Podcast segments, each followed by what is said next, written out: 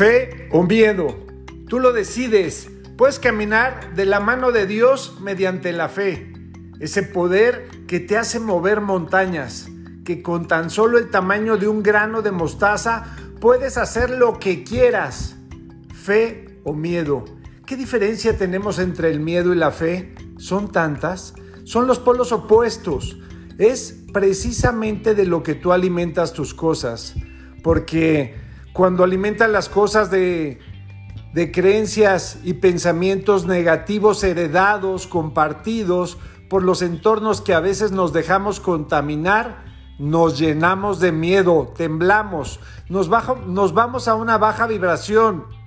Pero, sin embargo, cuando caminas por la fe, cuando ves la luz, cuando ves el sendero, cuando ves el arco iris y ves toda esa grandeza que Dios a través de todos los hechos, de todas sus creaciones, de todas las personas, seres vivos, de las cosas que nos ha legado, nos recuerda lo poderoso que es Él y que somos hechos a imagen y semejanza de Él, caminamos en el sendero de la fe, de la alegría, del sí se puede, del perdón.